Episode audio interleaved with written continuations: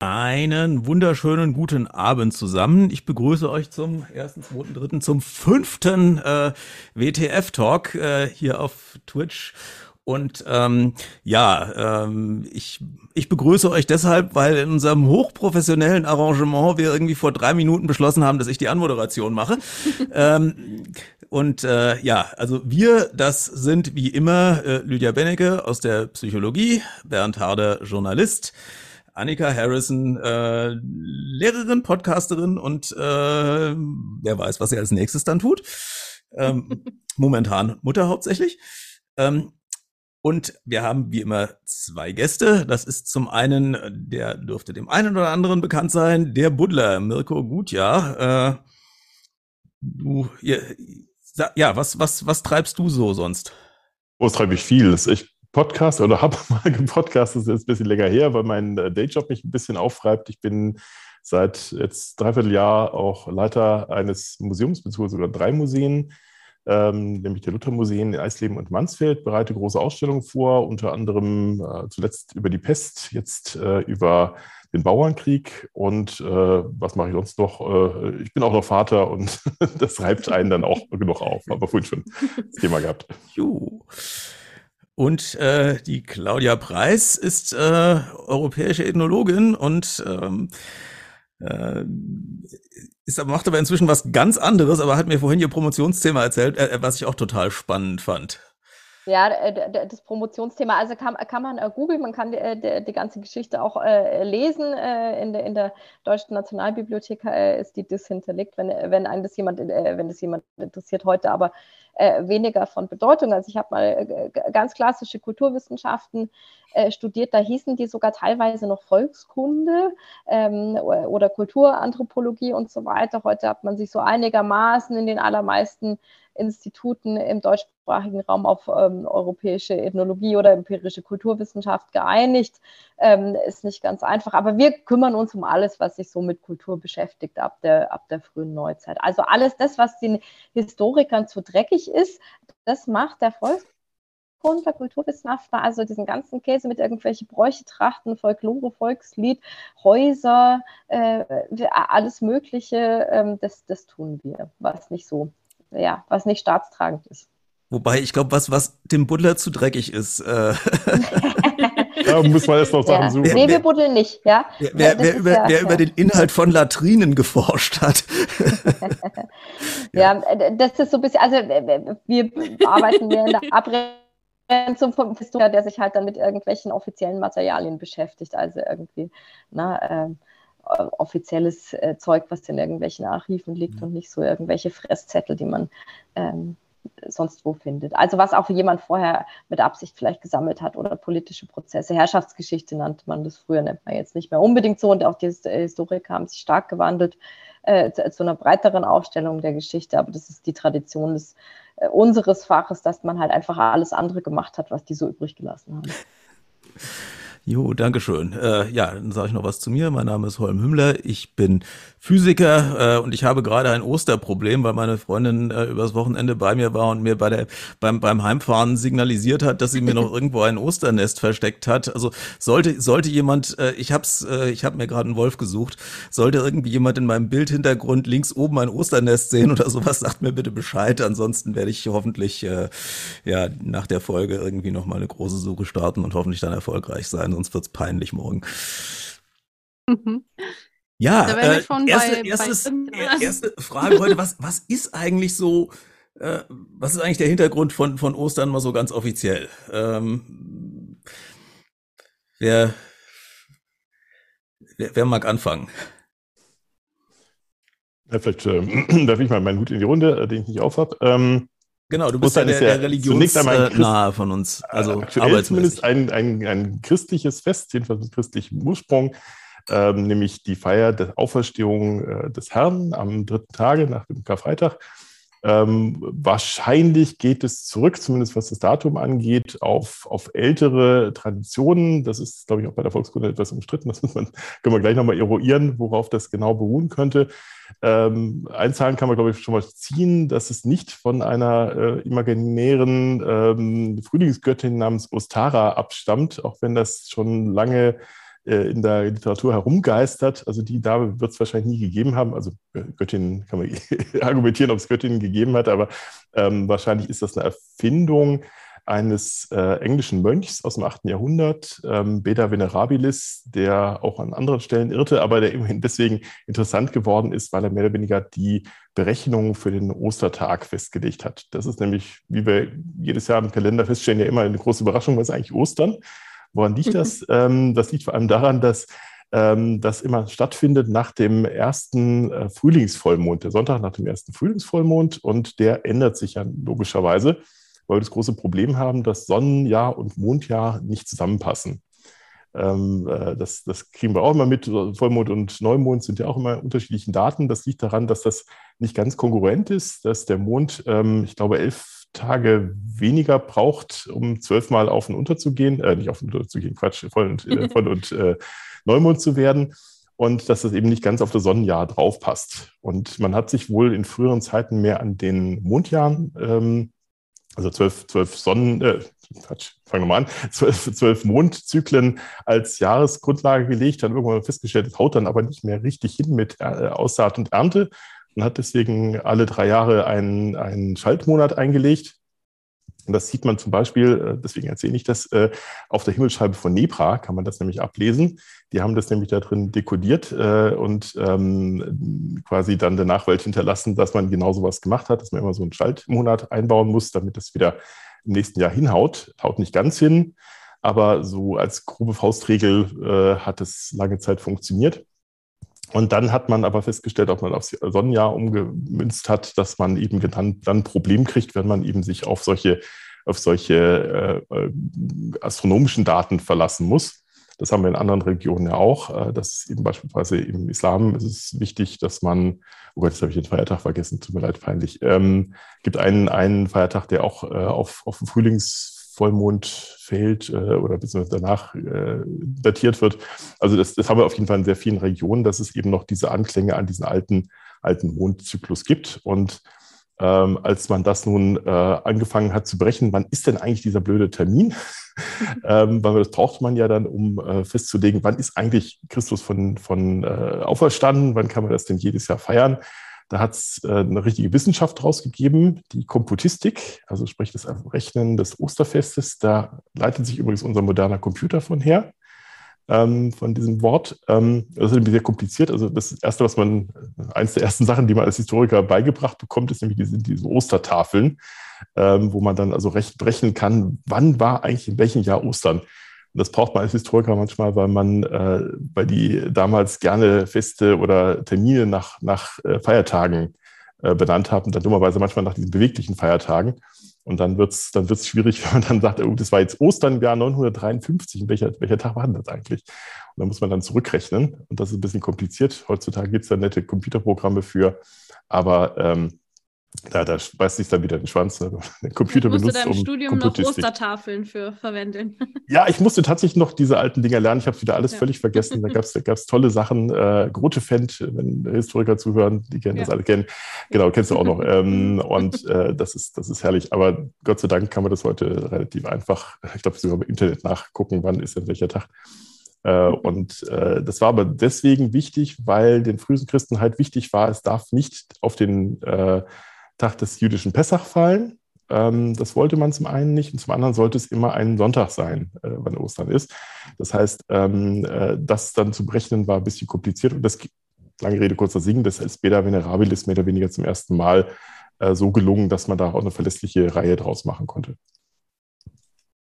Gefährliches Halbwissen. So, äh, haben wir noch nie jemanden rausgekriegt, was eigentlich Ostern ist.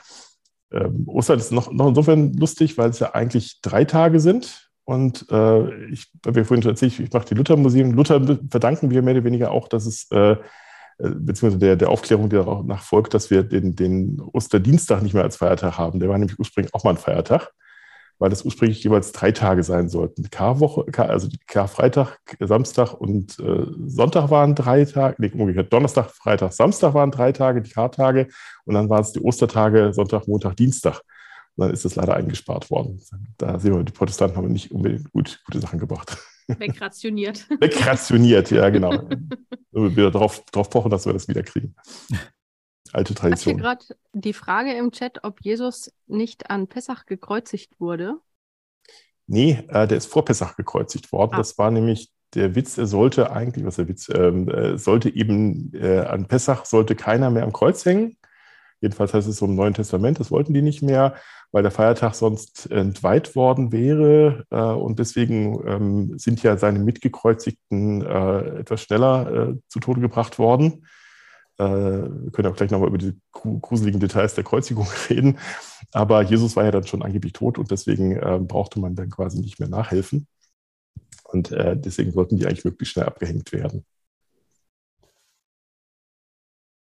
Genau. Und ich wollte sagen, also persönliche Erinnerung nämlich an Ostern ist bei mir immer so Palmsonntag erstmal. Ich weiß nicht, ich glaube, Menschen, die nicht so katholisch sozialisiert sind, weiß ich gar nicht, ob man dann Palmsonntag kennt. War natürlich für Kinder immer ein super Event, weil man da eben ja Palmzweige bunt schmückt und mit denen dann rumläuft und das sieht dann ganz nett aus.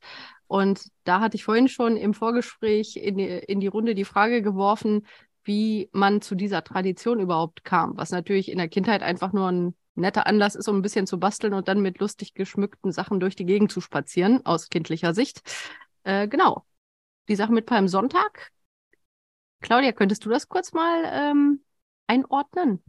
Ja, also der Palmsonntag ist ähm, der Sonntag vor ähm, Ostersonntag und es ist der Tag des Einzugs von Jesus nach Jerusalem. Also der kommt da auf einem Esel, wird er meistens dargestellt, da sitzt er so seitlich drauf äh, und auf diesem Eselchen reitet er dann in die Stadt hinein. Deswegen wird es in, in, vielen Regionen auch die Person, die als letztes am Palmsonntag aufsteht, äh, Palmesel genannt. Also das ist dann wahnsinnig lustig für Leute, die sonst nicht viel zu lachen ich haben. Normalerweise aber, immer, ja. Ja, ja.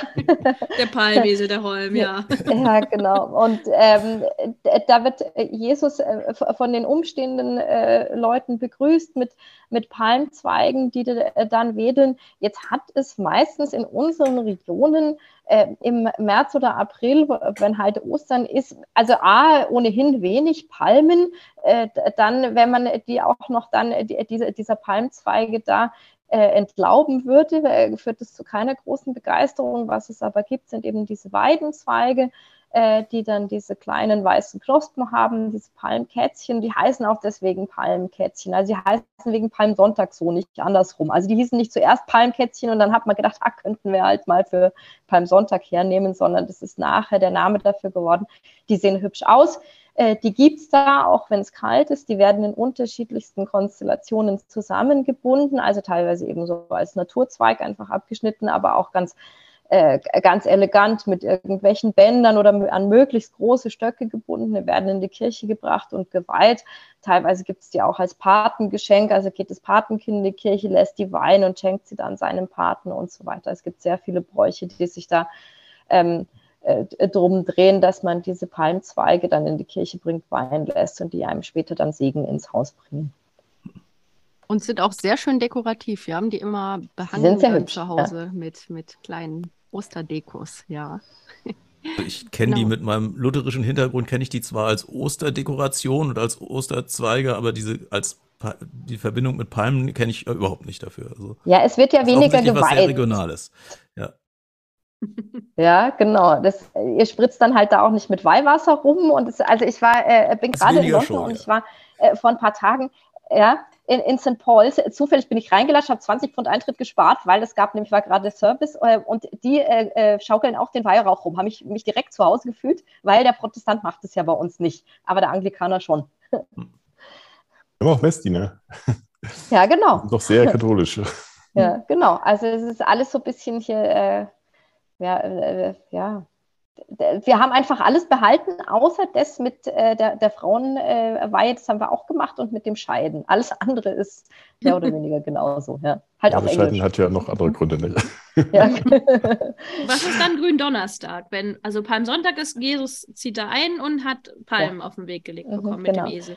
Was ist dann Gründonnerstag? Gründonnerstag ist ähm, der Tag des letzten Abendmahls. Also da kennen wir alle diese, diese Darstellung davon. Also äh, äh, Jesus äh, setzt sich mit seinen Jüngern das letzte Mal zum Essen äh, hin, bricht das Brot und äh, sagt diese bekannten Sprüche auch, muss ich jetzt hier nicht alles wiederholen, aber das ist eben der Gründonnerstag Gründonnerstag ist dieser Tag vor Karfreitag, also er weiß schon, dass er sterben wird ähm, und äh, zelebriert dieses Ritual, das ist am Gründonnerstag. Und der heißt sehr wahrscheinlich, also eine Volksetymologie muss man immer vorsichtig sein. Äh, ist, also jetzt ist vieles Grüne mit Gründonnerstag verbunden, weil eben Gründonnerstag heißt, aber sehr wahrscheinlich kommt dieses Grün von Greinen, also vom Weinen, also es ist ein trauriger Donnerstag ist. Es ist nicht ganz sicher, aber die, also da, mit Grün hat das an sich nichts zu tun.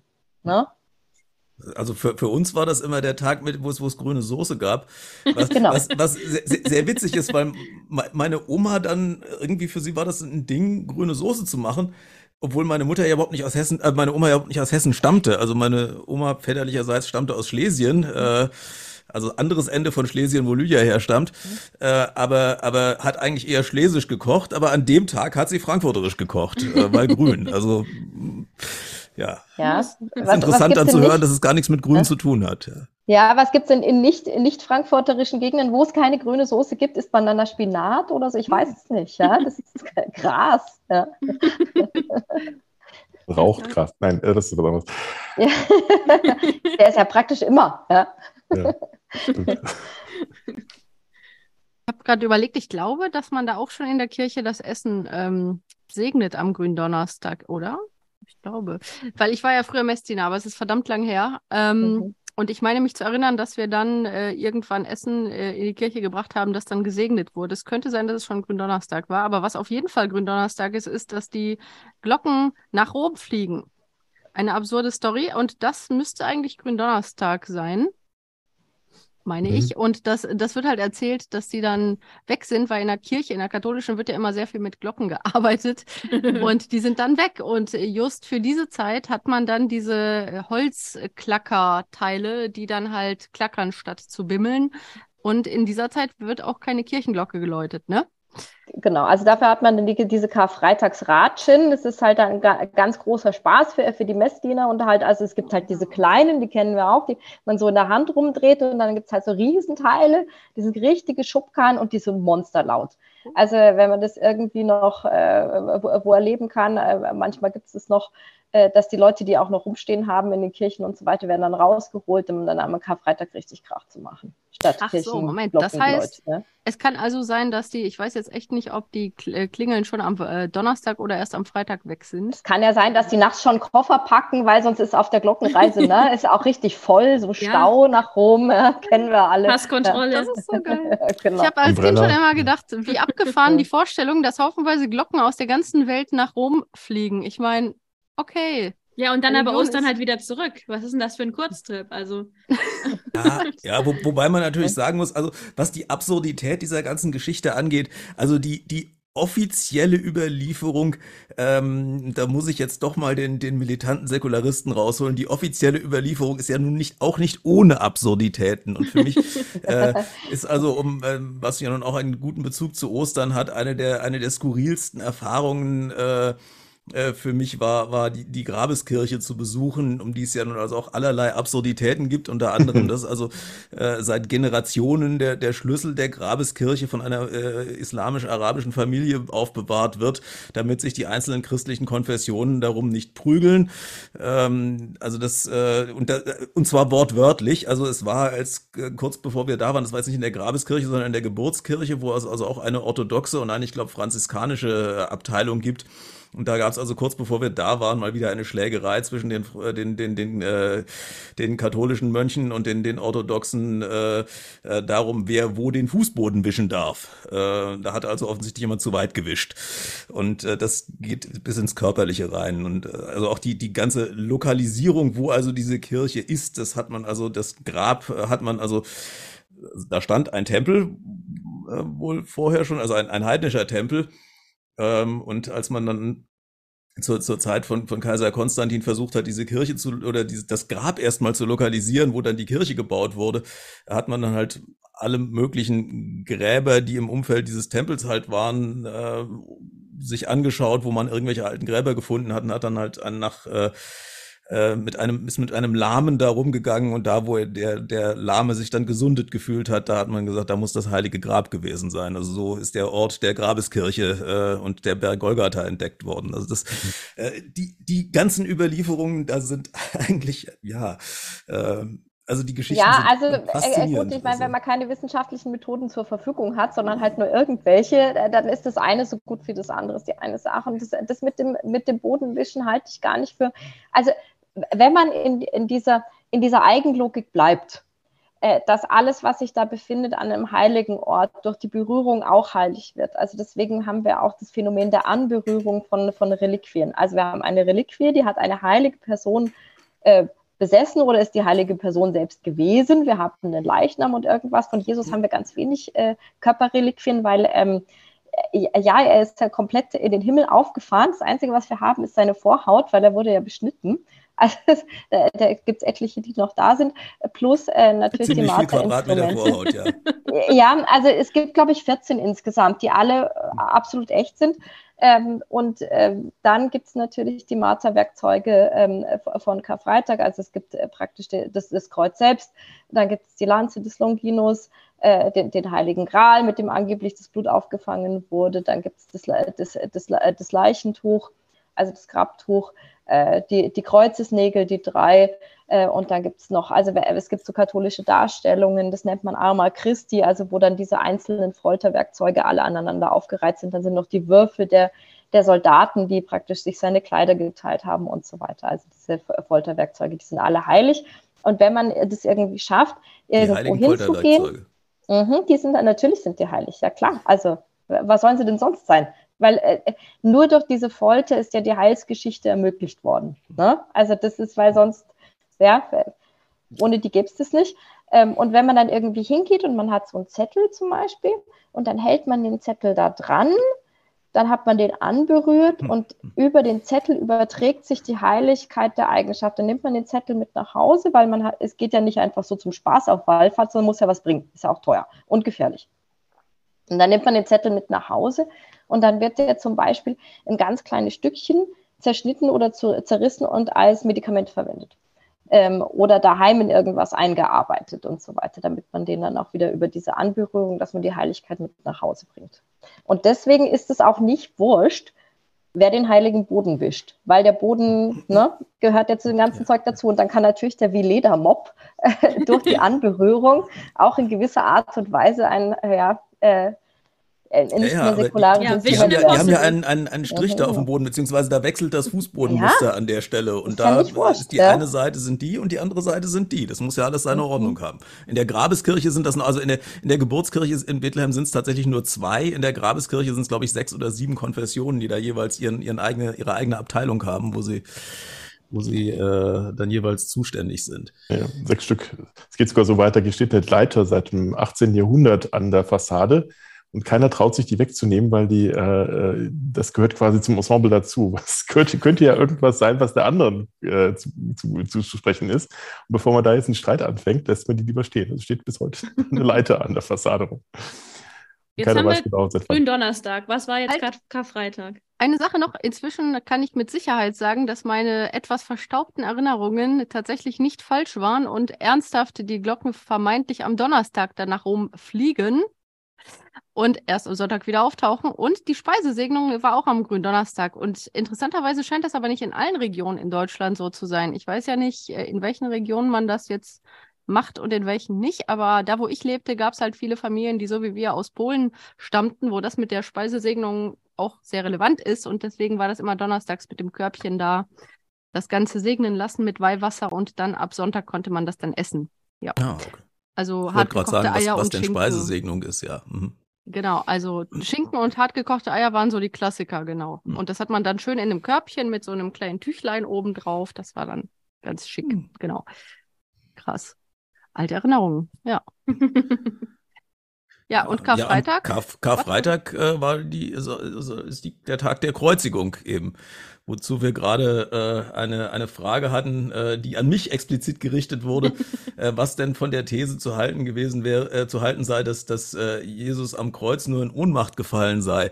Also es ist natürlich äh, so, dass bei, wenn man jemanden äh, kreuzigt, ist der ja nicht gleich tot. Äh, das ist auch, ist er auch in der Bibel nicht.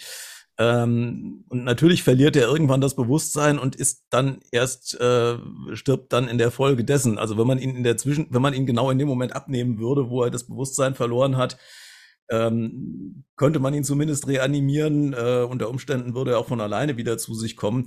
Ähm, aber normalerweise äh, wussten die Leute, die das gemacht haben, schon, wie lange man da jemanden hängen lassen muss, bis, äh, bis er, äh, bis, bis er nicht wieder aufsteht. Und äh, wenn, wenn sie sich da schon Gedanken darüber gemacht haben, dass die alle vom Kreuz wieder runter sein müssen, bevor Pessach ist, dann äh, ja, dann äh, gehe ich davon aus, dass man das schon lange genug äh, durchgehalten hat.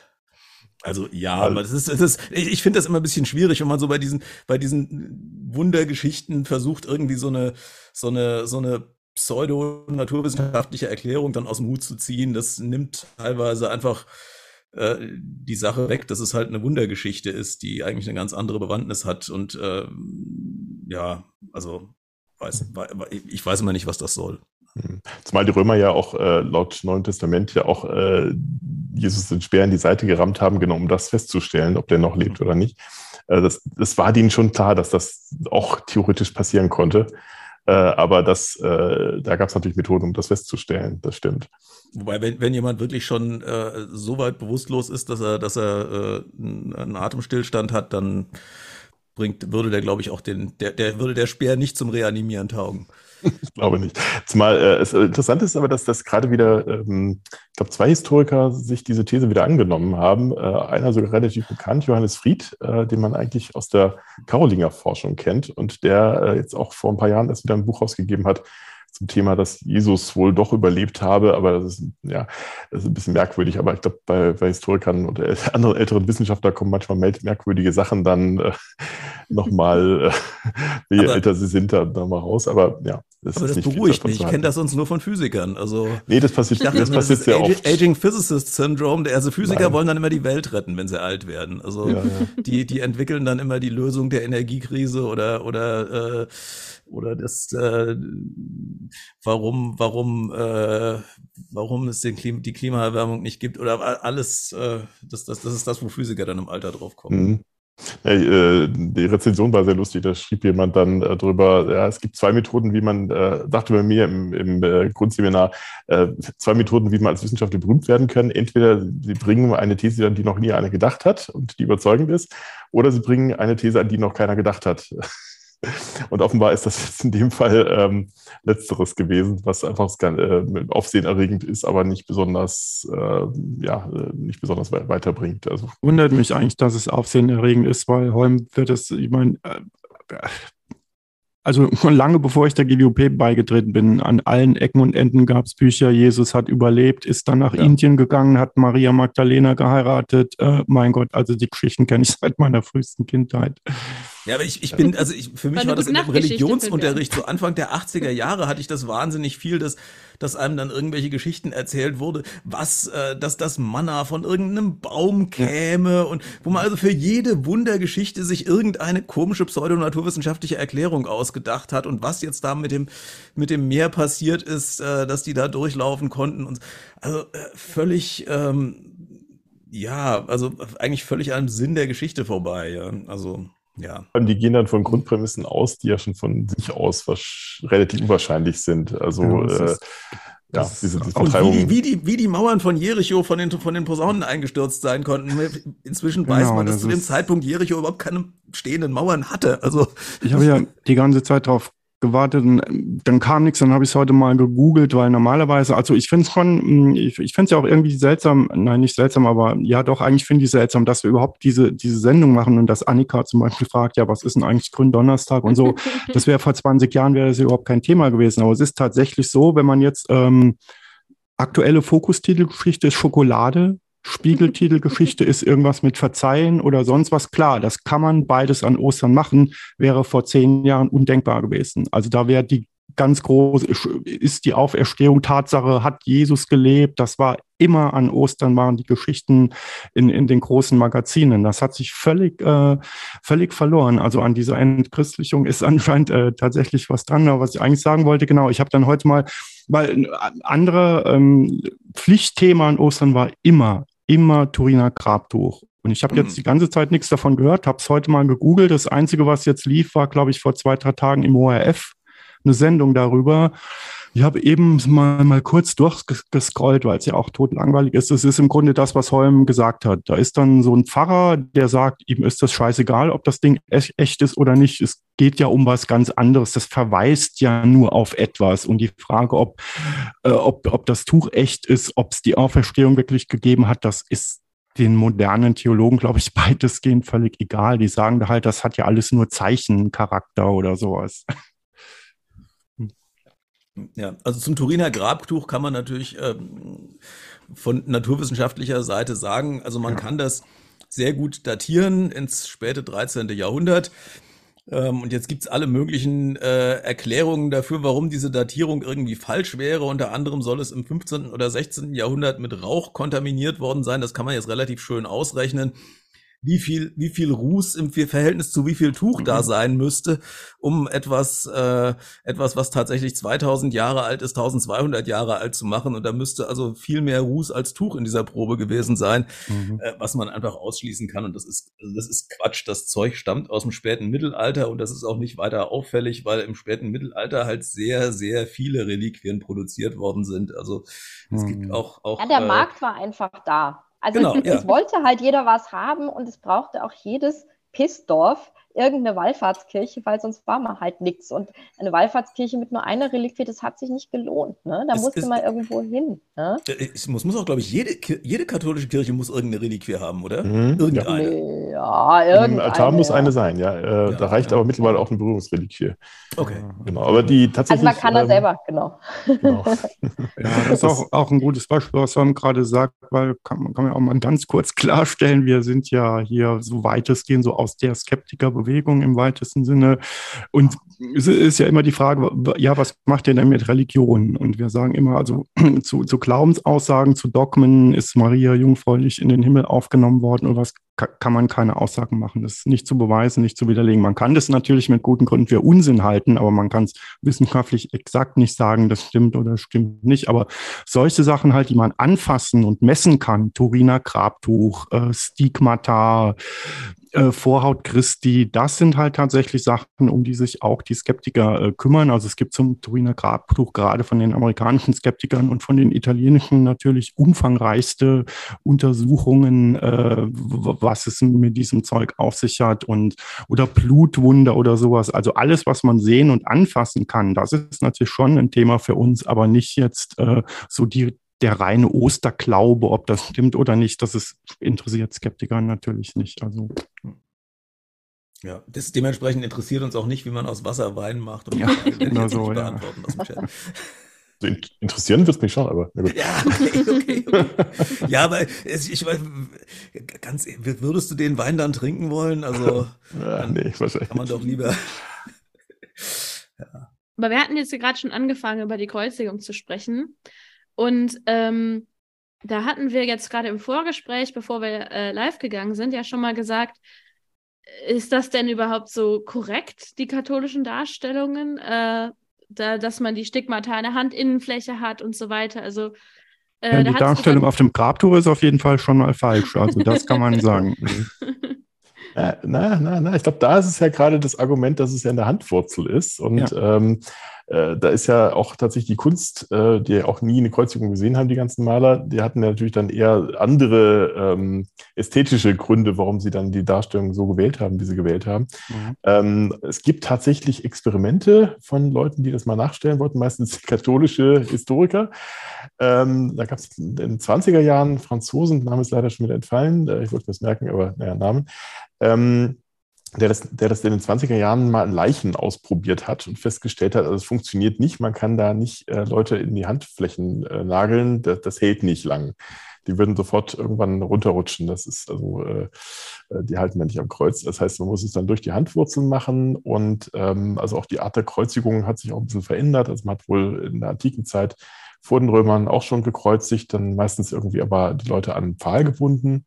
Übrigens, die Zeugen Jehovas, äh, äh ich habe neulich mal mit welchen reden müssen, äh, die, die, die äh, wollen unbedingt auch immer diesen, diesen Punkt äh, machen, dass der Jesus nicht einem Kreuz, sondern einem Pfahl gestorben ist. Das ist ganz wichtig, weil das eine falsche Übersetzung sei. Dank was aber ähm, tatsächlich steht, glaube ich, in der Bibel nicht, nicht Kreuz, sondern Pfahl, aber was soll's auch. Ähm, aber tatsächlich die Art der, der Kreuzigung ist wahrscheinlich eben nicht so, wie die äh, meisten Künstler äh, in den letzten 100, paar hundert Jahren äh, das immer dargestellt haben, sondern das ging wahrscheinlich dann eher seitlich, also nicht mit den Handflächen nach vorne, sondern mit den seitlich irgendwie an, an den Balken, dass man länger hält und ähm, hat aber relativ wenig dazu. Das, das Ausführlichste, was wir dazu haben, ist tatsächlich das Neue Testament, das dazu berichtet, wie Jesus gekreuzigt worden ist. Wir haben relativ wenig archäologische Zeugnisse nämlich nur zwei, ähm, zwei, zwei Fersenbeine, in denen noch ein Nagel steckte, eins aus Israel und eins aus gar nicht mehr so lange äh, gefunden worden, nämlich in, in ähm, England. Und ähm, da kann man eigentlich nur draus lesen, dass es das gegeben hat. Mehr sieht man da eigentlich auch, glaube ich, nicht draus. Ähm, und dann gab es eben diese Experimente herauszufinden, wie stirbt man denn da eigentlich? Und da gab es auch noch niemand, also lange hat man geglaubt, die ersticken irgendwann am Kreuz. Ähm, weil der diese, diese Haltung irgendwie dazu führt, dass man da am Kreuz erstickt. Ähm, und deswegen wäre es besonders gemein, den Leuten unten noch ähm, kleine Fußpolster äh, hinzustellen, also so kleine äh, Stege, wo sie drauf stehen können, weil sie sich da immer wieder aufrichten können und dann leben die länger. Aber das äh, scheint wohl nicht der Fall zu sein, jedenfalls nach dem Experiment eines Amerikaners in den, ich in den 80er Jahren, der das dann mit seinen, seinen Söhnen unter anderem nachgespielt hat. Der hat sie aber nicht gekreuzigt, sondern nur an Kreuz gebunden und das immer nur so ein paar Minuten lang. Also aber die Söhne hießen nicht Isaak, oder? Äh, nee, aber ich glaube, für die Forschung gibt man alles. ja, ist ein bisschen merkwürdige Forschung, ich weiß nicht, wohin die führen soll, aber ähm, auch das ist sehr heiß diskutiert worden, äh, wie weit das denn überhaupt relevant sei, seine Forschung, weil es tatsächlich ja nicht so gemacht worden sei, wie das ähm, also niemand, man hat bislang noch niemanden wirklich gekreuzigt und dann einfach mal zugeguckt, bis er stirbt, äh, was ja auch Gott sei Dank keiner äh, auf die Idee gekommen ist. Aber auf den Philippinen ist es ja, haben wir das schon erwähnt, äh, zum Teil noch heute, heute üblich, dass sich manche Leute dann freiwillig ans Kreuz schlagen lassen an Ostern, um diese Leidensgeschichte Christi möglichst am eigenen Leib nochmal nachzuvollziehen. Und die, die hängen dann auch ein paar Stunden oder sowas, aber dann natürlich mit ganz anderen ähm, ärztlichen Beistand unter anderem mehr. Also da ist dann äh, Gott sei Dank jetzt auch keine, keine größeren Vergleichsmöglichkeiten zu ziehen. Aber es ist jetzt eher eine Kreislaufgeschichte als eine Atmungsgeschichte. Wahrscheinlich eher eine Kreislaufgeschichte, genau. Und äh, also die sterben wahrscheinlich im Schock. Und äh, man geht mittlerweile davon aus, glaube ich, dass es auch mehr mit der Folterung davor zu tun hat, dass die also sozusagen insgesamt dann äh, ohnehin schon sehr stark misshandelt worden sind und dann am Kreuz noch durch diese Entbehrungen äh, dann irgendwann einen Kreislaufkollaps oder Herzinfarkt oder sowas kriegen. Und man kann dem Ganzen dann nachhelfen, indem man ähm, die dann noch quasi ähm, zusätzlich mit, ähm, ja, also beispielsweise, wenn jemand schnell sterben sollte, das war ja bei den beiden äh, mitgekreuzigten angeblich der Fall, den hat man die Beine zerschlagen, damit die schneller sterben. Das ist wohl dann auch, wahrscheinlich führt das aber eher dann auch zu, zu irgendwelchen äh, ja, äh, Schock, Schock oder sowas. Äh, ja, innere Blutung dann, ne? Ja, ja sowas, Blutung, genau. Du kannst in den Oberschenkel verbluten, ja. Ja, ja, eben sowas. Acht Liter oder so, ne? Also passen da rein. Ja. ja. Also fand, das, das könnte also irgend sowas dann sein. Aber wie gesagt, das, da ist Gott sei Dank die, die Forschung jetzt auch nicht so reichhaltig zu. Hm. Das ist auf jeden Fall die Sache mit dem K. Wir, wir, wir, hatten die Frage aus ja. dem Chat, wie wir dazu ja. stehen, äh, Kindern die mhm. Kreuzigungsgeschichte in der, in der Kindertagesstätte zu erzählen. Da muss ich ganz ehrlich sagen, also ich habe das als Kind natürlich auch gehört. Ich habe es nicht, also mir war nicht klar, wie man davon stirbt und irgendwie, ja, ich weiß nicht, also. Äh, Meine Antwort ist bei so sowas immer, wenn sie es kapieren, sind sie alt genug. Wenn sie es nicht kapieren, ist es wurscht. Es, die Frage ist auch, wie kapieren. Also ich meine, äh, viele Märchen äh, sind ziemlich brutal, ja. wenn man aus Erwachsenenperspektive draufschaut und aus der kindlichen Perspektive erfasst man jetzt die Handlung nicht in dem Sinne aus meiner subjektiven Erinnerung, wie man sie dann rückblickend betrachtet. Und natürlich ist das jetzt im engeren Sinne kein Märchen, aber von der ja, Brutalität möchte ich sagen, ist das ja vielleicht ähm, ähnlich gravierend wie halt andere Darstellungen in Geschichten, die man teilweise Kindern noch erzählt. Und ich glaube, rückblickend subjektiv würde ich sagen, ich habe nicht unbedingt in der Tiefe erfasst, was dort konkret beschrieben wird. Hm. Also nicht wirklich. Also das stimmt, der Vergleich mit Märchen, der ist ganz klar, weil wenn, wenn wir uns angucken, welche Märchenbücher und wenn, wenn man eben Grimms Kinder- und Hausmärchen nimmt, auch die, ähm, die Ausgabe mit nur den netteren, die dann irgendwie noch hübsch illustriert sind und so weiter und jetzt halt nicht die Disney-Version, da, da sind die immer noch unfassbar grausam. Äh, auch die bereinigten Versionen. Und manche Dinge, die, die, die, kennt man halt jetzt in der Disney oder irgendeiner anderen Zeichentrickversion, sind halt schon, schon wirklich sehr gecleant. Äh, aber natürlich, äh, und das sind nicht nur die Grimms, das ist auch bei Hans Christian Andersen, also dass die kleine Meerjungfrau da äh, bei jedem Schritt äh, Messerstiche spürt äh, oder, oder dass, die sich, äh, dass sie am Ende stirbt und so weiter. Das kommt natürlich dann alles bei Disney nicht mehr vor. Oder dass die Schwestern von, von Aschenputtel sich ja die, die Zähne und die Fersen abhacken, um in die, die, die Schuhe zu passen, weil sonst hat der Spruch von den Vögeln, Rucke die Gut, Blut ist im Schuh ja überhaupt keinen Sinn oder dass da die bösen Stiefmütter in, in glühenden Schuhen tanzen müssen, bis sie tot umfallen. Das ist alles unfassbar grausam und äh, ja, das äh, kann man, muss man selbst entscheiden, ob man das machen soll oder nicht. Ähm, ich denke wirklich, dass es nicht so ein großer Schaden ist. Was ich jetzt nicht machen würde, ist äh, mit, den, mit den Leuten irgendwie äh, Last Passion of the Christ anzugucken oder so, ja, im Kindergarten. In der Kita. Das ist jetzt, genau. Also das eine ist, liest man was, was vor, was das Kind nicht versteht oder hat irgendwie eine ganz grobe Vorstellung davon, was da, da passiert. Ähm, oder oder gibt es wirklich grafische Vorstellungen, die ein Kind äh, völlig, völlig verstören müssen. Ja. Ich meine, ich würde wahrscheinlich eher eine Osterhasengeschichte vorlesen in der Kita und das ganze christliche.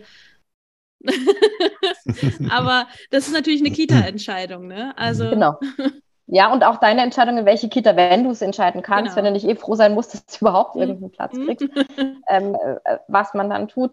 Aber es, es ich, gab ich, ja schon, es, es gab ja schon historisch Phasen, wo man also so extrem darauf abgehoben hat, diese Blutrünstigkeit gerade zu illustrieren. Mhm. Also bei, bei der Ausgestaltung von Kirchen oder so äh, irgendwelchen, irgendwelchen Gemälden, äh, wirklich mit, mit, mit äh, äh, der Geißelung und so weiter, was eigentlich alles, alles äh, in der, in der blutrünstigst denkbaren Version auch, auch abgebildet wurde. ja, also, ja, der Witz war dann so, als zu zeigen, dein Leiden auf Erden ist ja quasi nichts im Vergleich zu dem, was, was Christus für dich erlitten hat, ne, du armer Sünder, und du das sündigst du gerade noch weiter, aber also das geht ja gar nicht. Also das ist so, so ein bisschen diese, äh, diese Moralkeule, die dann noch mitgeschwungen wurde, um diese Grausamkeit nochmal, um das, äh, man kann es auch positiv sehen, man kann auch sagen, der, der Grausamkeit besonders betont, um zu zeigen, wie groß dann dieses Opfer doch eigentlich für die Menschheit gewesen ist. Nicht? Also kann man, kann man so beide Seiten darstellen. Aber es ist tatsächlich so Grünewald oder so, da gehört ja auch der Grünewald-Altar gehört zu den grausamsten Darstellungen der Kreuzigung überhaupt. Ähm, wo man wirklich, also das ist schon, schon Gewaltporno, da ist Mel Gibson fast gar nichts dagegen. Aber ja, äh, da soll es wohl einen zweiten Teil geben. Das ist kein, kein Witz. Äh, das, der, der will irgendwie den, was ich, Christus in der Hölle irgendwie noch als zweiten Teil es wird Jesus Reloaded. Ja, ist irgend sowas, ja. Diesmal hat er seinen Vater mitgebracht oder so. Ich weiß nicht, wie das denn gehen soll. Keine Ahnung. Aber auf jeden Fall äh, interessanter Aspekt. Ich habe mal als äh, Kind eine Kunstbibel geschenkt bekommen von einer Großtante, die keine Kinder hatte und auch was Entwicklungspsychologie anging, nicht so tief reflektiert hat. Und da habe ich wirklich historische Bilder gesehen, die ich schockierend fand. Und das war halt was anderes als eine Geschichte, weil wenn du eine Geschichte erzählt bekommst, dann kannst du natürlich nur so weit dir etwas vorstellen, wie es im Rahmen deiner bisherigen Möglichkeiten ist. Aber diese, diese wirklich historischen Bilder von äh, alttestamentarischen teilweise Sachen und auch anderen, also der heilige Sebastian, der irgendwie ähm, von mhm. Pfeilen mhm. durchschossen wird und was es da so alles gibt. Nun, das würde ich jetzt äh, lieber eben äh, erst in ähm, erwachsenem Alter mir anschauen, rückblickend betrachtet so. Das fand ich gruselig. Ah ja. Ja, den fand ich tatsächlich auch gruseliger als die Kreuzigung, ja, aus irgendwelchen Gründen. Das, weil man sich vielleicht auch besser vorstellen kann. Also. Da gibt es ja einige Geschichten, die wirklich ein bisschen äh, krass sind, wenn man die dann wirklich in äh, historischen Bildern zu sehen kriegt. Mhm. Das ist nochmal eine andere Hausnummer. Aber wir sind ja jetzt tatsächlich eher bei Bräuchen und irgendwer hatte gesagt, ob wir auch darüber sprechen, warum wir bestimmte Bräuche haben. Zum Beispiel ja, wenn wir jetzt bei Kar-Samstag sind, das Osterfeuer. Also mal so ganz objektiv betrachtet, das Osterfeuer, welchen Sinn hat das? Weiß das irgendjemand hier? Ansonsten stehen wir natürlich jetzt Also, dumm da. Das gibt, nee, das gibt tatsächlich die, die, äh, also ich weiß gerade erst vor kurzem auf einen, hat mich unter die Frage gestellt, ähm, gibt Vermutungen, dass das auch wiederum, also da muss man immer sehr vorsichtig sein, was ist dann da vorchristlich und was, was damit noch mitgeschleift, dass es irgendwie damit zu tun hat, dass man mit, mit Feuer und Licht und so immer äh, natürlich auch das Überwinden der Nacht und des langen Winters symbolisieren soll. Es gibt ja auch so lustige Sachen wie Feuerräder oder sowas, also wo man das Ganze nochmal ein bisschen noch dramatischer macht. Da werden dann so große Räder mit, mit, äh, mit brennbaren Dingen gefüllt und dann einen Berg runtergetrieben. Das sieht dann ganz toll aus. Ähm, also wahrscheinlich hängt das so ein bisschen mit diesen, möglicherweise diesen Frühlingsbrauchtümern zusammen, muss man sehr vorsichtig sein. Da ist ja sehr viel ähm, NS-Ideologie reingekommen, ähm, gerade was, was so den Wegerklären von christlichen Bräuchen angeht. Das Weihnachten auch so ein schönes Beispiel dafür, ähm, wo man dann versucht hat, also quasi das Christliche aus den, aus den ganzen Bräuchen rauszuerklären.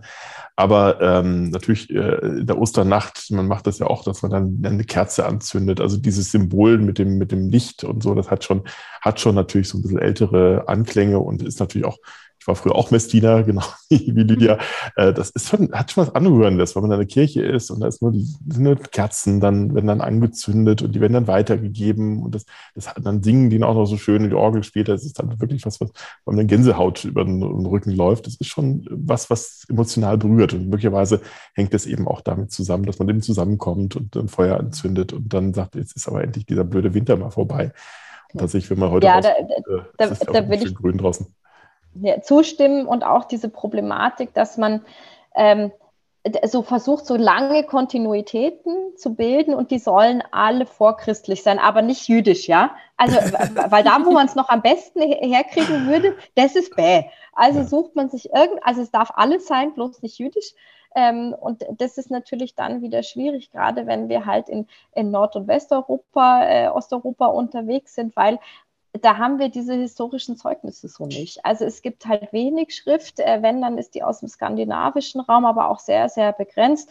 Dann Dinge, die wir im skandinavischen Raum haben, so auf Mitteleuropa irgendwie zu übertragen, äh, ist extrem problematisch. Auch, und auch das so eine Nazi-Idee, dass wir eigentlich ja die, die, die tollen blonden Nordischen äh, sind, äh, die das alles übernommen haben das, das ist alles Quatsch. Ja?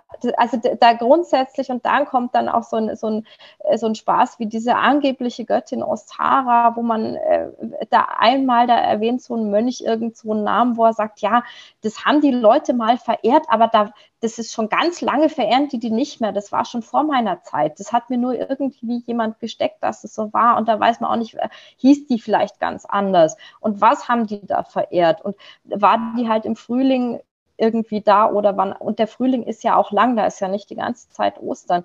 Ähm, und auch dieses, äh, dieses, ja, also praktisch in jedem Dorf, wo es eine Kirche auf dem Hügel gibt, da erzählte irgendjemand, äh, der äh, noch von irgendeinem Nazi-Lehrer äh, von vor Mhm. vielen Jahren beeinflusst ist, da es war mal ein heidnischer Kultort. So viele Heiden gab es gar nicht, dass die in ganz Deutschland überall diese Kultorte hätten haben können. Es ist einfach, das ist einfach Käse.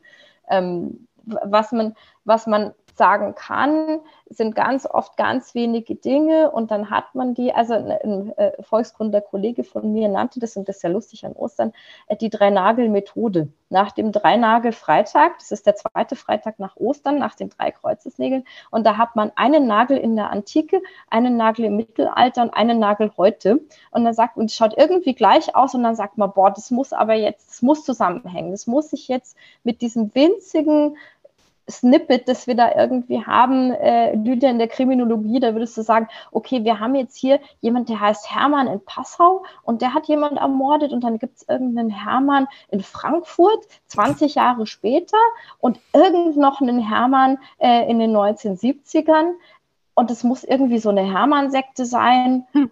Und die hängen alle zusammen und der eine und der, die sind alle verflucht und deswegen bringen sie Leute um. Das ist halt Mhm. einfach, man muss es schon viel stärker belegen können, ob diese Sachen zusammengehören oder nicht. Und was nicht funktioniert, sind diese, äh, diese Konstruktionen. Das ist, äh, was der Jakob Grimm da gemacht hat. Der hat es beim Beda gelesen und dann hat er aus dieser einen Erwähnung rekonstruiert.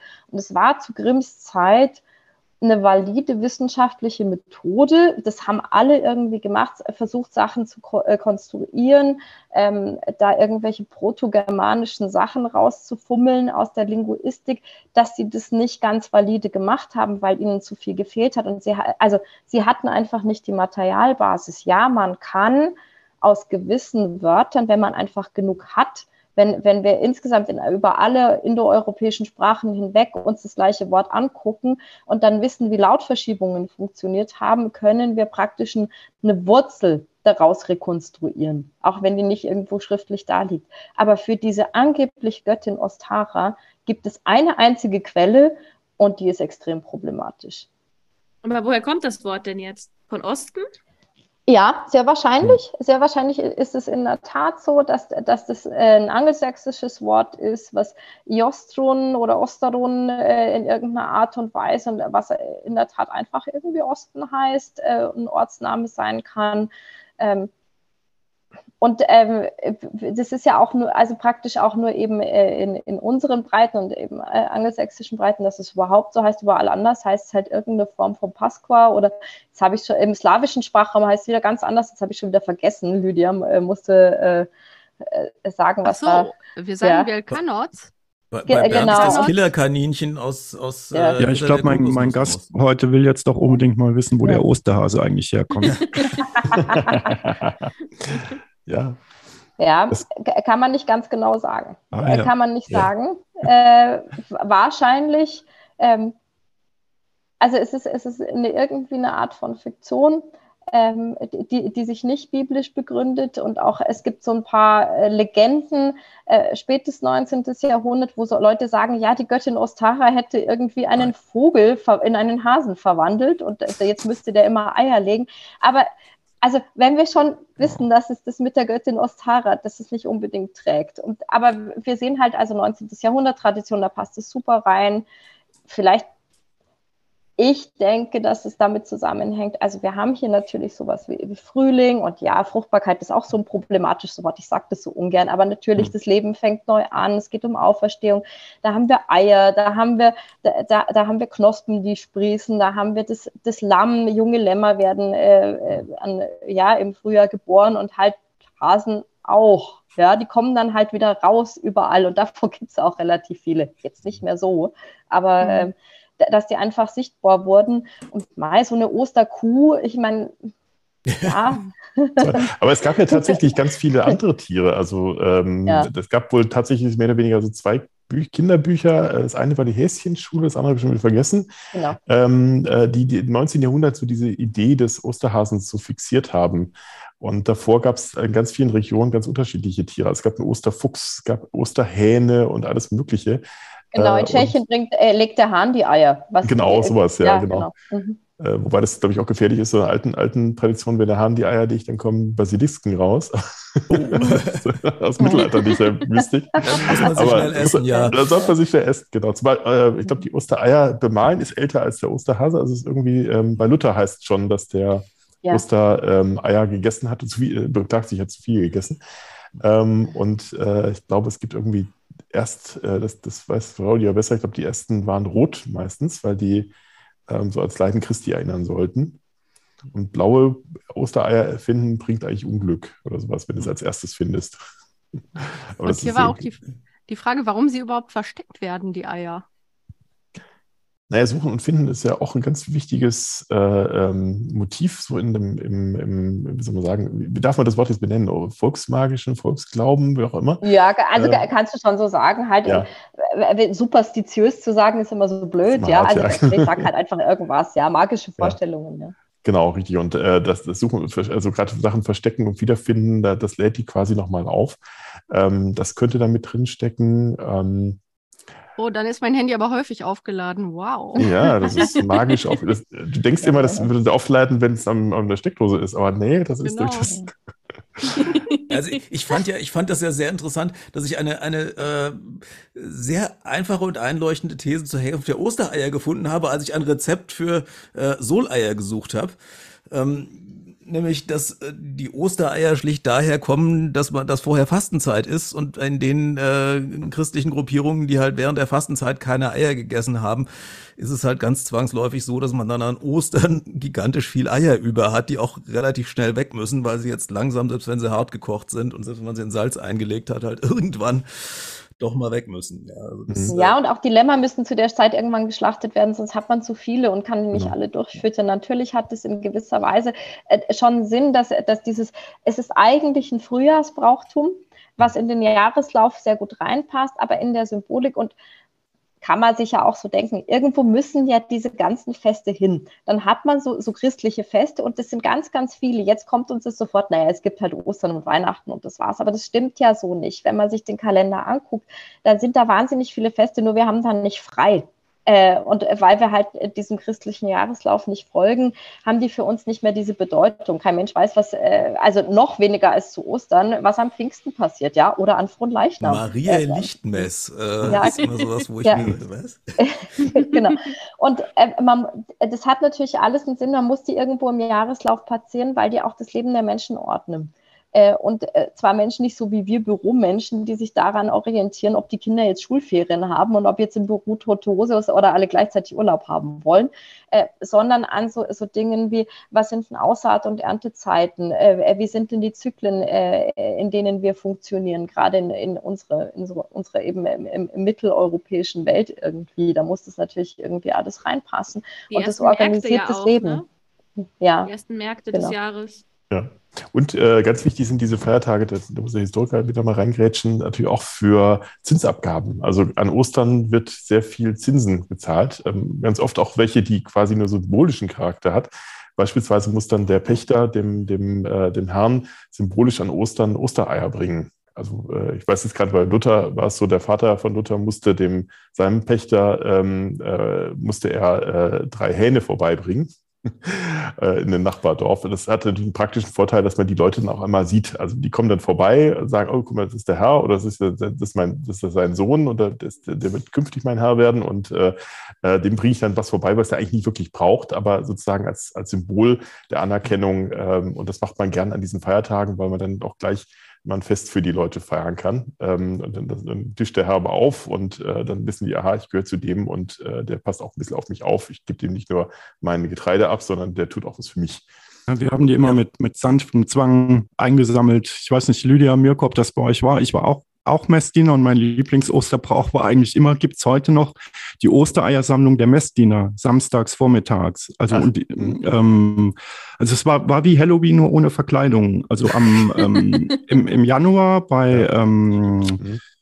äh, ja, ist das beim Sternsingertag, beim Dreikönigstag, das sammelt man ja irgendwie für die Welt oder für Arme oder für irgendwelche dritte Weltprojekte, aber am Ostersamstag das war der Tag, wo die Messdiener in der Gemeinde rumgelaufen sind, haben überall geklingelt und haben Ostereier, Süßigkeiten, Geld eingesammelt. Und das war dann für uns selber. Also das hm, Geld ist in die Jugendkasse gekommen natürlich, aber die Eier, Süßigkeiten, das durften wir alles behalten. Das ist dann mittags ja. aufgeteilt worden und da hatte ich immer, um Himmels Willen, mein, meine Mutter wusste gar nicht, was sie mit den ganzen Eiern machen sollte, aber. das, das nennt man Heischebrauch. Ja, genau, weil man nach etwas heischen will. genau, also sein, ja. Und äh, gibt es mehrere, aber das ist. Äh, Halloween auch, ne? Ist ja. Halloween ist ein Heischebrauch oder Faschingszoll äh, gibt genau. es in ganz vielen Gegenden mhm. oder so, da, dass man sich auslösen muss und so weiter. Das vermisse ich ja, aber ich glaube, wenn wir heute rum, wenn ich hier irgendwo in der Nachbarschaft klingeln würde und würde sagen, äh, ich glaub, die, die Geben Sie wissen, mir Ihre Eier. Genau, die wissen weder, was, was Ostern ist, noch was eine Kirche ist, noch was ich überhaupt will, noch sonst was. Aber interessant, im Ruhrgebiet hatten wir das leider nicht in der Kirche. Hm. Aber ich habe, weil ich heute noch mal geguckt habe, was in Polen so alles gemacht wird. Leider war ich nie während Ostern in Polen, was echt schade ist. Aber da gibt es das wohl auch, dass man sogar von Haus zu Haus zieht und singt. Also es gibt original polnische Osterlieder sowie Weihnachtslieder und traditionell ist man dann rumgelaufen und hat genau das, was du gerade beschreibst, nämlich dann gemacht. Das war mir völlig unbekannt tatsächlich. Mhm. Und äh, genau, ich muss noch sagen, ich habe natürlich recherchiert, was eigentlich in diesem Osterkörbchen drin war, wovon ich mich erinnerte, dass wir es haben segnen lassen. Und tatsächlich äh, zum Thema Symbolik, also was ich hier zusammengesucht habe, ist, das Brot soll also Christus symbolisieren, weil der sagt ja, hm. ähm, auch in dem Abendmahl ist natürlich Brot ein wichtiges Thema, der Leib Christi und so. Und das Lamm symbolisiert dann den Gehorsam Christus. Ist ja auch interessant, Gehorsam, weil er ja dann sich kreuzigen lässt, auch wenn er das ja eigentlich nicht möchte. Und deswegen ähm, Donnerstagabend. Unverständlich, dass er das nicht möchte, ja. Das ist halt, ich saß immer da als Kind und habe gedacht, warum redet der erstens Gründonnerstag mit sich selbst? So drei, Dreifaltigkeit, ne? Also er redet ja mit seinem Vater, der aber gleichzeitig er ist und sagt, ähm, dass der Vater sozusagen ihn lieber, also dass er sich wünschen würde, er müsste das nicht tun. Wo ich mir denke, ist das jetzt ein Selbstgespräch und er zwingt sich selber dazu? Das fand ich als Kind immer ein bisschen unlogisch. Und ähm, jedenfalls, offenbar ist dieser Gehorsam das, äh, das Symbol dann das Lamm, ne? Und dann auch irgendwie Erlösung der Sünden und Überwindung des Bösen. Und entsprechend auch Salz. Salz ist ja offensichtlich nicht nur hier äh, Reinigung und schreckt das Böse ab. Also Salz ist prinzipiell irgendwie immer gut gegen das Böse. Und das Ei symbolisiert den Beginn eines neuen Lebens. Ja gut, okay, naheliegend. Und das habe ich übrigens alles ähm, aus dem polnischen Brauchtum heute recherchiert. Ich gehe mal davon aus, dass das dann aber auch außerhalb von Polen dieselbe Bedeutung hat. Und Meerrettich, das fand ich auch interessant. Meerrettich ist ganz wichtig, zumindest in Polen über Ostern. Und das muss im Osterkörbchen mit drin sein. Und die Bitterkeit steht dann für die Passion Christi. Und mhm. gleichzeitig steht es aber auch für Stärke und Gesundheit. Fand ich auch interessant. Und dann gibt es auch Wurst und Schinken für Gesundheit und materiellen Reichtum und Fruchtbarkeit und Kuchen, also leckerer, süßer Kuchen. Das ist dann ein Zeichen für Perfektion. Ich weiß zwar nicht, was das mit christlichem Glauben zu tun hat, aber ich muss sagen, super Kuchen ist lecker, also gut. Und das Häschen soll dann irgendwie Frühling und das Leben bedeuten, aber ich denke mal, das haben wir ja gerade diskutiert, dass keiner so genau weiß, Wenn's wo das gegessen herkommt. wird nicht mehr so, ja. Ja, also Meerrettich kann ja, Meerrettich kann ja. ja auch Sachen haltbar machen, ne? Also ja, das macht natürlich Sinn. Das wird natürlich der, passen. Stimmt. Ja, und ist und also Käse zumindest in Süddeutschland nicht verbreitet, auch der Käse nicht, sondern also Schinken äh, schon auch, klar, Brot äh, oder halt Gebildbrote nennt man die, also bestimmte geformte Gebäcke, also das sind oft Zöpfe oder, oder Kränze oder irgendwie besonders. Der Beckmann äh, doch auch, oder? Dinge. Ja, genau, mhm. ist auch ein Gebildbrot, also alles, was nicht einfach irgendwie ein Klumpen ist, alles, was nach irgendwas anderem aussieht, ist, ist ein Gebildbrot. Ähm, für so ein Osterkörbchen, das dann jedes Ding irgendwas anderes symbolisiert, halte ich auch für ein bisschen schwierig. Also klar, bei dem Lamm ist es ganz klar, dieses Agnus Dei und warum, also Lämmer auch wieder, dass die natürlich im Frühjahr und dann müssen die halt weg. Und so ein Lamm, also wer einmal dabei war, wie äh, sich so ein Truthahn wehrt, wenn er geschlachtet werden soll.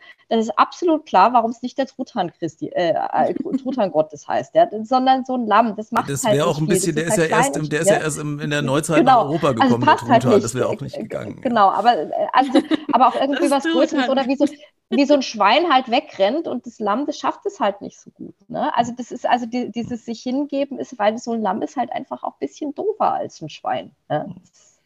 Allerdings eine spannende Herleitung. Mir ist gerade nebenbei Wobei, mein Lydia... wunderschönes Osterbuch umgefallen. Oh ja, ja. sorry. Habt ihr das gesehen? Ich habe ein Osterbuch ja. hier. Und dieses habe ich seit meiner Kindheit, by the way. Da ist alles an, an kitschigen Bildern und äh, Liedern und äh, Gedichten drin, was man zu Ostern so sammeln kann. Sehr schön. Aber du hattest noch ganz andere Geschichten aus Du hattest doch noch so eine schöne genau. Geschichte, genau. Du hattest noch genau, ganz am Ende, andere Sachen. Ich habe, ich habe gesagt, das werde ich erzählen heute. Und das ist der Smingus Dingus. Und äh, das ist ein Wort, das auch im Polnischen keinen Sinn macht. Also es klingt im Polnischen genauso abgefahren wie im Deutschen. Und das ist der begossene Montag. Und man begießt äh, Frauen und Mädchen in Polen mit entweder Wasser oder Parfum.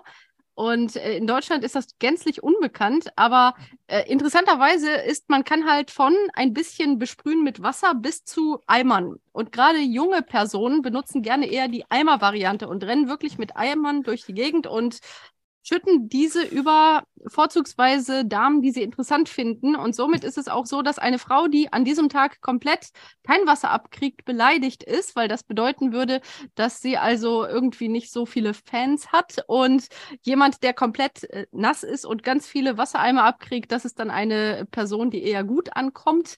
Und es heißt auch, äh, die Person, die dann am meisten mit Wasser begossen wird, wird als nächste heiraten. Das Ganze ist also sehr, sehr bedeutungsvoll, aber die Personen, die nicht so jung sind, die nehmen dann lieber Parfum und machen so ein bisschen Parfum als, als Zeichen ihrer Zuneigung. Nur wenn du über den Tag 10, 20 verschiedene Parfumsorten abkriegst auf der Straße, riechst du hinterher auch ein bisschen abgefahren.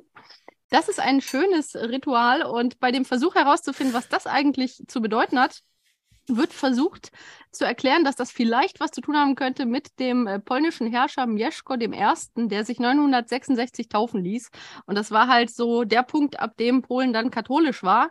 Wobei das jetzt nicht so richtig erklärt, warum jetzt männliche Personen weibliche Personen mit Wasser besprühen. Also von daher ist eine Alternativvariante die, dass das auch irgendwas mit irgendwelchen Fruchtbarkeitssachen zu tun haben könnte, die vielleicht in der vorchristlichen Zeit schon da waren. Aber nein, so nein, Nein, nein, das wieder nicht. Also in Wirklichkeit, vielleicht brauchte man auch nur einen Grund, um was Lustiges zu machen und irgendwer Ganz hat gesagt, genau. wir fangen damit an und genau. dann also, war es total. Standardspruch der Kulturwissenschaft, es ist nicht so alt, wie Sie denken. Und zweitens, wahrscheinlich ist die Erklärung viel, viel Banane. Und die banale Erklärung ja, für, für, sowas, also es ist äh, ja, äh, wäre eigentlich, das ist ein Rühgebrauch. Äh, und mhm. Rügebräuche sind, wenn man sich nicht sozial adäquat verhält. Und sozial adäquat ver verhalten war, sei gefälligst verheiratet bis Ostern äh, wenn, ja, und also und es gibt in ganz vielen Gegenden gibt es als andere Bräuche, wo man irgendwie am 30. Geburtstag irgendwie eine Stiege fegen muss oder mhm. äh, äh in irgendwelche oder dass es so Jungfrauenversteigerungen gibt und solche Was mit Brot also, kommt mir auch noch in den Sinn. Ja. Brot, Brot, werfen, keine Ahnung, weiß gar nicht mehr. Äh, äh genau, lauter solche Baum Dinge. in den Garten stellen. Ja, ja. Besen in Garten stellen, im ungünstigeren ja. Fall, ja. genau solche Dinge. Also da geht es darum zu gucken, wer ist denn hier praktisch im äh, heiratsfähigen Alter. Für Männer war das nicht so ein Thema, äh, aber für Frauen schon.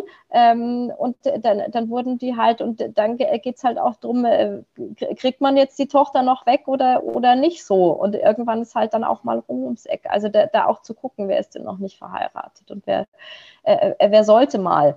Ähm, mhm. Hm? Und ja, es ist halt betrifft. auch Red mhm. T-Shirt-Contest, wie wir gerade eben schon gesagt haben. genau, ja, Assoziation. Also, also, tatsächlich wird es hauptsächlich eben, ähm, also es, es sind auch nicht verheiratete Frauen betroffen, aber besonders enthusiastisch tun das junge Männer mit unverheirateten Frauen. Und wie gesagt, hat es dann ja einen, wie du richtig sagst, direkten Bezug zum Heiratsfähigen und im Sinne von ja, ähm, genau. Und in dem Zusammenhang gibt es dann auch noch Achso, wir wollten noch erwähnen, dass irgendeine Quelle vermutet, dass es mit dem vermeintlich deutschen Wort Dünnguss zu tun habe. Nun ja. ja. Äh, ich kenne Zuckerguss, Spritzguss, Dünnguss habe ich noch nie gehört. Ist jetzt kein deutsches Wort, das wir kennen. Vielleicht war es mal irgendwann historisch, aber keine Ahnung. Aber und dazu gibt es dann noch äh, kombiniert manchmal den Brauch mit den Routen, wo man Zweige zu einer Route zusammentut und dann Frauen entweder an den Unterschenkeln oder sonst irgendwie vermeintlich leicht hauen würde am Ostermontag, was irgendwie mit dieser Wassertradition auch gerne mal am selben Tag passiert. Und das würde ja zur Rüge passen. Genau, und auch das soll dann irgendwie was zur Fruchtbarkeit und so ähm, tun. Aber die Sache ja, mit das mit der Fruchtbarkeit, das lassen wir einfach immer weg. Das ist ja. meistens, also wenn wir nicht über äh, In-vitro-Fertilisation sprechen, sind die allermeisten Dinge, die man für Fruchtbarkeit tut, Quatsch. Ja. Das ist sehr gut. Ich wollte sagen, die, die, die, Sache mit den Routen habe ich auch heute nur gelesen. Die kenne ich nicht aus der Anschauung, aber ich weiß, dass zum Beispiel meine Verwandtschaft aus Polen immer am Ostermontag mir Grüße schickt mit, äh, man, man schickt halt dann Grüße, dass man einen besonders ähm, wasserreichen äh, Ostermontag wünscht. Also im Sinne von, dass man dann sehr viel Zuspruch von Personen kriegt. Und ah, das ja, wünscht okay. man dann weiblichen Personen. Deswegen habe ich davon halt schon früh gehört, auch wenn ich das natürlich hier in Deutschland nicht erlebt habe. Nun ja. Oh, und die Menschen fragen sich immer, die Smora, äh, genau, also für es gibt hier so ein Running Gag bei uns, dass ich äh, was über polnische Smoras erzählt habe, also eine Variante des Vampir-Mythos in Polen, aber heute ist ja keine Smora-Sendung, also von daher gibt es ostertechnisch keine Besonderheiten, die mit Smoras zusammenhängen. Mega sorry. Ja. Aber, aber genug andere Besonderheiten. das stimmt. Begossene Vampire. Voll. Jo, also genau. Und apropos Pfingsten, mega unauffällig leite ich über ähm, zu Pfingsten. Achso, kann mir noch vielleicht irgendjemand ähm, mit zwei Sätzen zusammenfassen, was jetzt Pfingsten mit Ostern zu tun hat, nur damit das noch ähm, passt? Ja, Jesus hat sich halt verabschiedet und hat gesagt, ich sende euch quasi eine, eine Art Stellvertreter und das ist der Heilige Geist und der ist an Pfingsten äh, ausgesandt worden. Cool. Ja, sehr schön. Der sagt, genau der sagt eigentlich nur, äh, hallo Jungs, es ist alles gut, ich bin noch da und das war eigentlich dann auch schon alles. Ja, genau, so ungefähr. Schick euch noch eine WhatsApp. I'm out, bye. Genau, vielleicht machen wir irgendwann nochmal eine Pfingstsendung, aber die wird vielleicht nicht ganz so lang wie die Ostersendung. Aber auf jeden Fall, genau, Ja, gibt's an Pfingstsendung wird schwierig, weil an Pfingsten haben wir ja was anderes zu tun. So ist es. Mega unauffällig übergeleitet zum WTF Leipzig, unser Wissenschaft trifft Freundschaft Wissensfestival. Und wir haben den kompletten Zeitplan. Also wenn ihr auf die Seite WTF-Leipzig geht, dann findet ihr auch den Zeitplan mit den vielen spannenden Themen und den Menschen. Also Bernd und Holm sind auf jeden Fall auch als Vortragende dabei. Und ähm, ja, dann könnt ihr ja mal vorbeischauen, wenn ihr möchtet, an Pfingsten. Und das halt äh, mit uns als Wissenstage feiern. Freitag und Samstag, um genau zu sein, am Pfingstwochenende. Yay. Genau. Ich bin ja auch netterweise eingeladen worden, da zu sprechen zum ersten Mal. Genau, Oh. genau, genau. Und das äh, wird sehr interessant, glaube ich. Ich bin gespannt, wie du es finden wirst. Und jo, Es gibt, glaube ich, einen Stadtplan. Ich habe auch mal in Leipzig gewohnt, ich glaube, ich kriege das noch hin. Ja. Es ist im Kupfersaal, ganz Kupfersaal. unauffällig gesagt. Eine schöne Location. Ja, ja. Pfingstfreitag und Samstag. Genau. Und Sonntag erholen wir uns dann alle und äh, chillen. Das wird auch schön. Jo, also ich würde sagen, soweit, so gut. Da haben wir eine Menge Wissen vermittelt heute. So. Nice. Okay, also dann würde ich sagen, äh, danke, dass ihr hier wart. Also auch vielen Dank besonders auch an Claudia und Mirko und Bernd, der morgen einen sehr wichtigen Termin hat und trotzdem hier war, weil ich ihn sehr darum gebeten habe. Danke, dass du hier warst, Bernd. Danke. Und natürlich auch Holm und Annika und allen Menschen im Hintergrund. Wir haben nämlich ein Team im Hintergrund, das uns hilft und das ihr jetzt natürlich nicht sehen könnt, aber das sind auch Menschen, die uns helfen und denen müssen wir auch immer sehr herzlich danken, sonst würden wir es hier nicht hinkriegen. Yay, Und Okay, den Hinweis Sache auf die, auf die nächste Folge. Äh, ja. right. Ach, aber mach du erst, Mirko. Ich habe hab noch eine, Sache. Wir, wir, wir, preisen ja sonst immer die Aufklärung und den, den Skeptizismus, aber die haben uns dummerweise den Feiertag morgen verdorben, weil eigentlich ursprünglich war der Osterdienstag auch ein Feiertag und der wurde dann im Zuge der Aufklärung abgeschafft. So viel dazu. Auch mal, wir dürfen auch mal Ach. schimpfen. Das stimmt. Sehr gut. Danke, Mann. Mensch, genau, Ja. dass wir nochmal ausschlafen können. Und die nächste Folge, mein Lieber, äh, Genau. Holm, Genau, äh, die ist äh, ganz überraschend in zwei Wochen. Äh, Das heißt am 24.04. Und wir sprechen über Naturwissenschaft, Sozialwissenschaft und Geisteswissenschaft. yay. Das wird wieder spannend. Okay, also vielen Dank und einen schönen Ausklang dieses Ostermontags. Bis dann. Tschüss. Tschüss. Ciao.